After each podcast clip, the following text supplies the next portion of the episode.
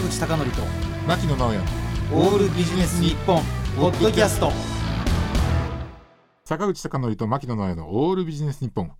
僕が古い本を読む理由。おいいですね。ということで、うん。まあ沢口さんもねあのお互いが聞き合ったりする時もあるじゃないですか。こういうなんかいい本ありませんか？っていうことで。で私も結構そのあまあその読書っていうのはすごくあの人生にも役立つしいろんなことにあの効果があるんだよっていうことを言うんですけどやっぱり次に来る質問ってじゃあどんな本読めばいいんですか、っていうのがあるじゃないですか。でまあそれ非常にそのやっぱ人の興味って広いのでで私結構やっぱその古い本って読むことがまあ今当然そのあの通販なんかでねすごく検索もしやすくなって買いやすくなったっていうのもあるので。そうそう。だいぶ前と比べると、そうそうそうそう。ね古書検索やりやすくなりましたね。そうそう。やりやすくなったので。だから買ってるんですけど今ね大体ね新しい本とそのまあいわゆるその古本っていうのって私ね多分半々かちょっと新刊の方が多いぐらいかなって感じなんですけどまあこれからねその夏休みとかっていうことも近くなってくるのでここでね私がおすすめする古い本の読み方おなるほど。3つお送りしたいと思います。はいでまず1つ目昔の課題図書を読む。おでこれねあの中学時代とかそうそう、うん中学時代とか高校時代に夏休みに課題図書ってあったじゃないですかはいはい。そのねタイトルって結構こう主だったやつって覚えてると思うんですよそれを今あえてこうまあ何十年か経って何年かでもいいんですけど読み返してみるとこれ結構面白いんですよおいつの時代がいいですかね？小学校時代、いや中あのと学校時代。いうのは、うんあの課題図書って言ってねあのいうことで言うとあのタイトルってもうほぼほぼなんていうのかなもう今の時代も変わらない普遍的なものがあったりして例えば私が最近読んだ例なんかで言うと「君たちはどう生きるかあ吉野先生の。はい。で」であったりとかあとやっぱりねあの夏目漱石さんの「心」であったりとかああとねあの、うんヘルマン・ヘッセの「車輪のシ下」とかャリね。うん。だああいうのっていうのをまあ大体大雑把なストーリーって覚えてるでしょ？でもやっぱり細かいこうストーリー展開とかっていうのはやっぱ全然忘れていて、うんでそれがあの今読んでもやっぱりね課題図書って推薦されるだけあって、うん。やっぱ面白いんですよ。だかうん。らそういうのがあるしあとねあの課題図書じゃなくて読む良さの一つっていうのが感想文書かなくていいんですよね。うん、そうですね。そうそうそうそうだからそういったあの学生時代確かに学生時代半ばこう強制されて読んだものなん時とはもう全然印象が違うので、もしもまあ本を読ままあ本を読もうかな何読もうかなっていうふうに思ったら例えばねお子さんの課題図書になってる本を読んだりとかあとその今言ったようなね昔の課題図書であればもうあのそれこそ古本屋さんなんかでもすごく安く出てたりするのではい。そういったのを読むのはどうかななるほど。中にはね、青空文庫で無料で読めたりるするのもありますので、まずそれが昔の課題図書を読む。で2つ目がですねこれが あの本当に、えー、と通販があの発達したからこそできると思うんですけど自分が興味がある、えー、とテーマでね入手できる一番古い本を読む。うんうん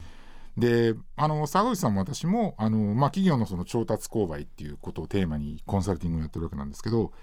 私がこうい持ってるですねその調達購買に関する一番古い本って、うん。昭和13年に日本で初のその、えー、と経営コンサルタントと言われている上野洋一さんという方がね、はい。あの産業能率大学の創始者ですけどその方が書かれたですねえー、と購買管理および相互管理っていう本なんですよ。こでねこれね三の題ですか？そうそうそううんそれでねあの前書きのところに書いてあるちょっと文章をちょっと読みたいと思うんですけど、消費の目的にぴったり合った質のものと最小限度に買い入れてこれを保管しておく方法の研究を目的としていると。うん。この目的を達するためにはまずいる時にいるだけのものとたびたび手に入れようとする以外に方法はないって書いてあって、うん。これ今でも変わらない普遍的な心理じゃない、うん、まあいわゆるジャストインの思想を言ってると。で今でもこう十分通用する考え方で確かにそこに書いてあることを全部読んでいくと、まあ、今でもあの、まあ、言葉のね違いはあったにしてもあの通用する内容っていうのがもう十分にも散りばめられているので、うん。やっぱりまあ、なん例えば何の専門家であったり何かの道を極めようと思ったらやっぱりその、えっと、先駆者と呼ばれてる人っていうのが何を言ってたのかというようなことを見る上でもね一番その古い本というのを読むっていうのもテーマとして面白い特に三の代はね、うん。すごい初期の段階から企業をいかにこうね取り込んでいくかっていうのを研究してますからね。うん。でね昭和13年っていうとじゃあどんなことあったのかっていうと国家総動員法が制定されたりとか、1930年後半ってことですかそうそうそうそう、ん。あとねナチスドイツのオーストリア併合とかね、うん。そんな時代なんですけどその時にやっぱりこう考案されたその調達とか購買の考え方っていうのは今でも通用するっていうのがね、うん。すごくあのやっぱりその通用する部分っていうのは普遍的なんだな、というふうに思うんですよね。でそれまず2つ目ですね、えー、と入手可能な一番古い本を読むと。で3つ目これがね最近すごく面白かったんですけどちょっと前の本を読むと。どはい。10年とか20年前の本。ななるほど。ということは、えー、と増刷はされずに、うん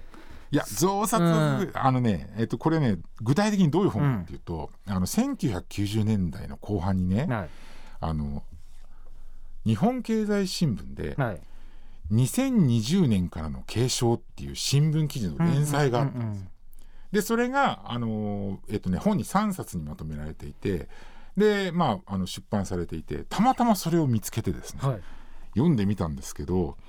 まあねあので実際今もう2020年過ぎてるわけじゃないですか。だ当時のその鳴らされた継承っていうのはうん。どれぐらいその、まあ、当たってるのか、うん。でね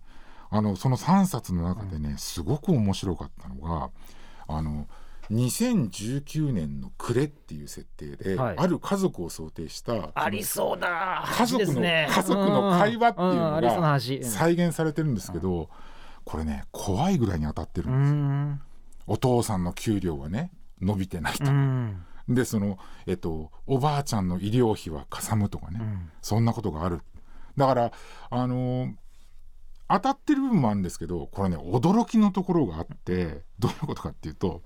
あの2020年ね1990年代の後半に2020年には1ドル360円になってるっていう。あー昔に戻るってことですか？そうそうそうう。ん要は80年あたりに。そうそう日本の経済力が落ちていって結局その円安が進むっていうことが書いてあったのと あとねやっぱり当時のそのあの原材料がすごく低迷してたっていう世相をね反映してるなと思うのは原油がね1バレル50ドルまで高騰するって書いてあるんですよ。もう50ドルどころじゃないわけ。まあ今はね、うん。はい。だからどっちかっていうとあのやっぱりこういう相場に関することっていうのはなかなか当たらないんだけれども、うん。そういう本を読んでみるとねやっぱねあの人口とかっていうある程度将来予想がつくものに関してうん。関係してこう語られることっていうのは意外と未来予測っていうところでも当たってる部分。まあそうですよね、うん。その傾向を覆すことできませんから。そうそうそうそうそう。であのねこれなんで私この本を皆さんにご紹介するかっていうと実はねそこで語られる課題って今も変わらず課題なんですよ。うん正直ね。まああの経済あのいろんなこう環境っていうのは変わってるんですけど。でも今も変わらない課題なんですけどやっぱり20年経ってるとこう語ってる人も違うし、うん。今ではあんまりマスコミで見なくなった名前の方が執筆されたりするんで、そうするとねやっぱねまあ古い視点なのかなんですけど少なくとも今とは違った視点で物事を言っていたりするのでそれがね逆に今を追っかけてる身からするとちょっと新鮮だったりするんですよね逆に。まあ新しい発想のきっかけになるんですかね。そうそうそうそうそう。だからそういったことでね。であのー例えば私が買ったその3冊の本っていうのは、えーとある、えー、と古本屋さんで、まあ、1冊110円だったわけですよ。330円、うん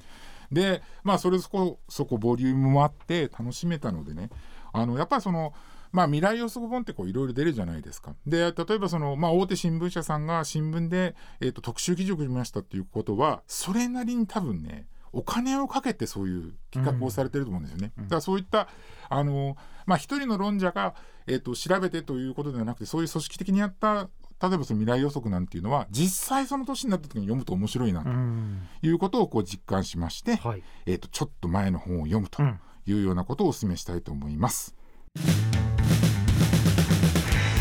坂口孝則と牧野直哉のオールビジネス日本ポッドキャスト。今回はここまで。次回もお楽しみに